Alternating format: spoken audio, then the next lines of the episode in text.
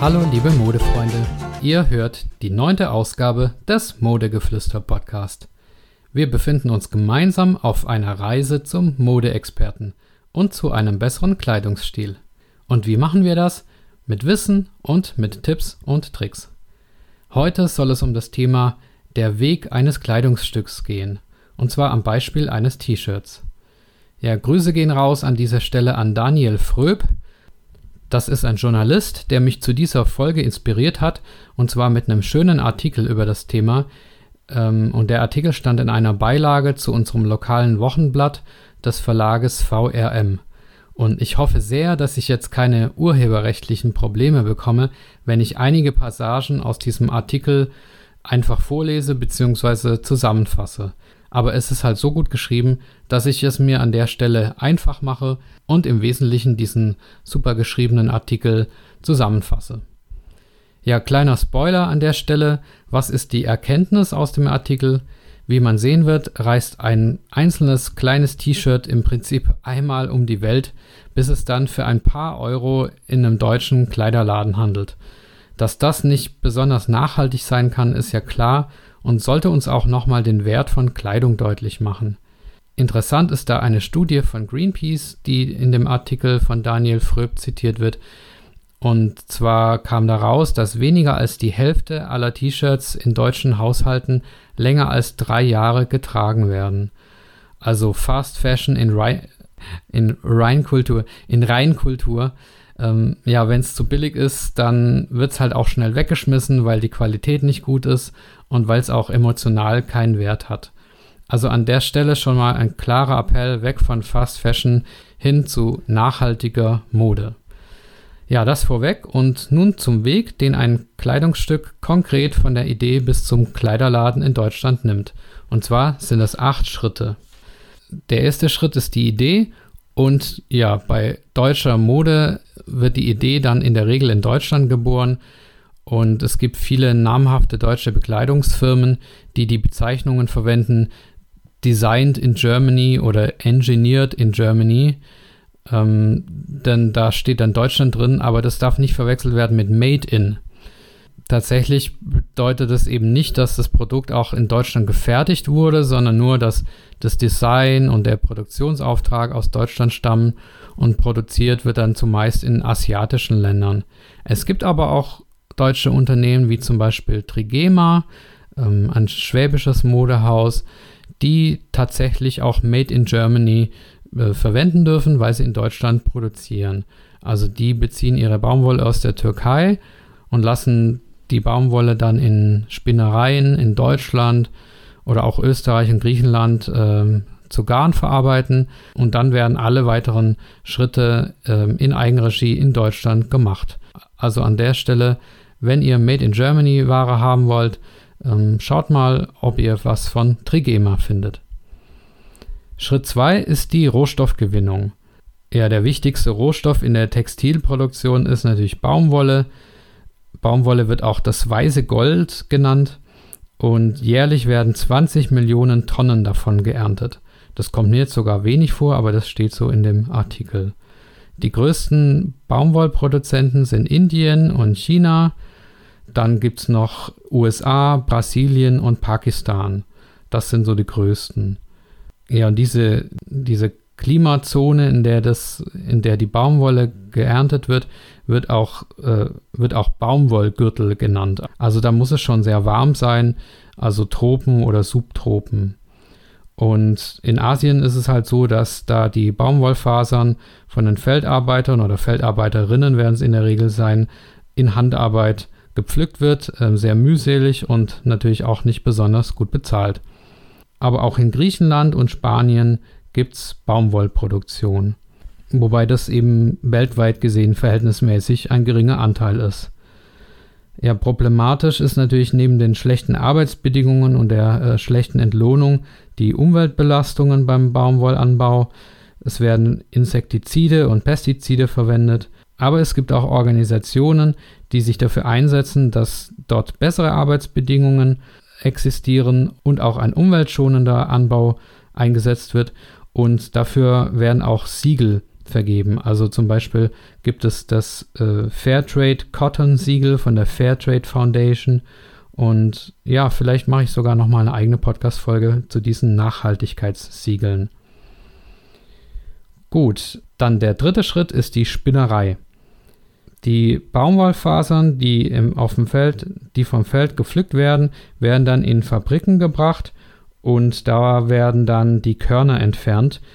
Die Maschinen, die das machen, nennt man wohl Egreniermaschinen. Also das Wort war mir jetzt neu, aber naja, ist auch egal. Also auf jeden Fall werden die Fasern da entkörnt und dann zu Ballen gepresst und zur Weiterverarbeitung in die Spinnerei gebracht. Und da wird dann aus diesen groben Büscheln tatsächlich auch dieses feine Garn. Und ähm, ja, groß, größtenteils wird es in China praktiziert. In dem Artikel steht jetzt, dass 39,5 Millionen Ballen an Garn in China produziert werden. Und Indien und Pakistan sind die weiteren Länder, aber auch Bangladesch oder Türkei. Dann kommen wir schon zum vierten Schritt. Nach der Spinnerei kommt die Weberei. Das ist in den gleichen Ländern in der Regel, also China, Indien, Pakistan, Bangladesch, Türkei. Und da werden dann die Garne zu Stoffbahnen weiterverarbeitet. Auch da ist China unter den genannten führend. Der fünfte Schritt ist die Färberei. Die Stoffbahnen müssen natürlich gefärbt werden, damit das T-Shirt oder das Kleidungsstück auch die entsprechende Farbe hat. Der Schwerpunkt der Färbeindustrie befindet sich auch in China und in Indien. Ja, auch da gibt es Umweltprobleme. Die Farbstoffe enthalten manchmal giftige, Chem giftige Chemikalien und ähm, Arbeitsschutzprobleme auch. Also die Mitarbeiter haben nicht die entsprechenden Schutzausrüstungen zum Teil und dann gelangen Giftstoffe aus diesen Färbereien in die Gewässer. Es gibt natürlich auch da, wie beim Thema Rohstoffgewinnung vorhin, Organisationen, die sich dafür einsetzen, dass hier der Arbeits- und Umweltschutz besser eingehalten wird. Zum Beispiel hat Greenpeace eine weltweite Detox-Kampagne gemacht, die sich für eine giftfreie Textilindustrie einsetzt. Und es gibt auch ganz viele Modemarken, angeblich 79 globale Modemarken, die sich verpflichtet haben, bei der Produktion von Textilien Schadstoffe durch andere Substanzen, die eben nicht gefährlich sind, zu ersetzen. Also das ist doch eine Entwicklung, die ganz hoffnungsfroh stimmt.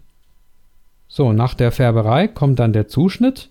Auch da wieder die gleichen Länder, China führend, Indien, Pakistan, Bangladesch und Türkei. Was heißt Zuschnitt? Das bedeutet, dass die Stoffbahnen, die ja vorher eingefärbt wurden, in einer Fabrik zugeschnitten werden nach sogenannten Schnittmustern. Und so entstehen dann die verschiedenen Teile von einem Kleidungsstück. Jetzt am Beispiel von einem T-Shirt, das hat vier Teile. Klar, die Vorder- und die Rückseite und die beiden Ärmel. Dann gibt es natürlich auch so Zusätze wie Brusttaschen oder ähnliches. Das gehört alles zu diesem Schnittmuster. Den Schritt 7 nennt man dann Konfektion. Auch hier wieder die führenden Länder China, Indien, Pakistan, Bangladesch, Türkei. Also wenn ich vorher von einer Reise durch die ganze Welt äh, gesprochen habe, dann muss ich das insoweit korrigieren, als natürlich alle Arbeitsschritte auch in China oder in Indien gemacht werden können. Also inklusive der Rohstoffgewinnung, Spinnerei, Weberei, Färberei, Zuschnitt, Konfektion. Das kann alles quasi äh, made in China oder made in India oder made in Bangladesch sein. Aber ähm, es kommt ja am Ende dann wieder nach Deutschland und insofern stimmt das mit der Reise um die Welt. Ähm, also Schritt 7 ist wie gesagt die Konfektion. Die Teile, die zugeschnitten sind aus dem Schnittmuster, die werden jetzt zusammengenäht. Und das ist mühevolle Handarbeit, die von Näherinnen gemacht wird. Und auch hier haben wir wieder das Problem vom Arbeitsschutz. Also die Näherinnen haben angeblich eine Arbeitszeit bis zu 14 Stunden an diesen Nähmaschinen. Und Mindestlohn ist natürlich auch ein Thema in der Textilbranche in Bangladesch. Da wird jetzt ein Beispiel gegeben in dem Artikel vom Daniel Fröb. Ähm, da sollen das weniger als 100 Euro im Monat sein. Ja, das bedeutet natürlich auch zur regulären Arbeitszeit zusätzlich muss man dann noch unter, muss man dann noch Überstunden machen, um sich den Lebensunterhalt bestreiten zu können. Und ja, die Arbeitsbedingungen insgesamt sind halt auch nicht gut. Es gibt Kinderarbeit und ja, und auch hier versucht man natürlich dem zu entgegenwirken, Hier wird jetzt zum Beispiel genannt, dass der Bundestag ein Gesetz beschlossen hat, das Lieferkettengesetz, das 2023 in Kraft treten soll, das eben dafür sorgen soll, dass Kleidungsstücke, die, die mit diesen mangelhaften Arbeitsbedingungen hergestellt worden sind, dass es da Restriktionen gibt. Welche genau, kann ich jetzt auch nicht sagen. Also da muss man dieses Lieferkettengesetz abwarten. Ja, nochmal, was das Handwerkliche angeht. Also die, wenn jetzt so ein T-Shirt fertig genäht ist, dann werden unter Umständen noch Druckmotive drauf gemacht oder sonstige Veredelungen wie äh, Pailletten oder ähnliches. Und dann wird es verschickt in die Verteilzentren und von da gelangt es dann über die, über die entsprechenden Lieferketten in die deutschen Kleiderläden. Und das ist dann letztlich auch der Schritt 8 und der letzte Schritt, wo dann von der Idee Schritt 1 bis über die weiteren Schritte das Kleidungsstück dann im Laden landet. Und das ist natürlich ein Riesengeschäft. Im Jahr 2020 waren es etwa 24 Milliarden Euro, die die deutschen Kleidungsgeschäfte umgesetzt haben. Und natürlich kommt noch der Onlinehandel dazu, gerade in Corona-Zeiten, der sogar noch einen stärkeren Anteil ausmacht inzwischen. Es gibt natürlich unverkennbar, und das ist gut, einen Trend in Richtung nachhaltiger Kleidungsstücke. Hier wird jetzt ein Beispiel gegeben aus 2013, da waren es noch 3,5 Millionen Kleidungsstücke, die aus Fairtrade Cotton verkauft worden sind und 2020 waren es dann schon 15 Millionen. Also diese Zahlen beweisen, dass das Bewusstsein der Verbraucher für faire Kleidung, für nachhaltigen Kleidungskonsum ähm, zugenommen hat. Ja, und ich glaube auch, dass die Modelabel und die Kleidungsfirmen allgemein diesen Trend auch immer stärker aufgreifen. Und wenn ich zum Beispiel auf Facebook schaue, irgendwelche Werbeanzeigen, die ich bekomme, dann werben alle mit Nachhaltigkeit entweder ist es nur ein Werbespruch und es ist gar nicht wirklich nachhaltig oder ist es tatsächlich nachhaltig, aber, aber selbst wenn es nicht nachhaltig ist, dann zeigt allein schon die Werbung damit, ähm, dass man verstanden hat, dass es dem Konsumenten wichtig ist. Und das ist ja eine gute Entwicklung. Aber es liegt natürlich auch an uns Verbrauchern, tatsächlich genau hinzugucken und solche Produkte zu kaufen, die die, die eben die entsprechenden Kriterien erfüllen.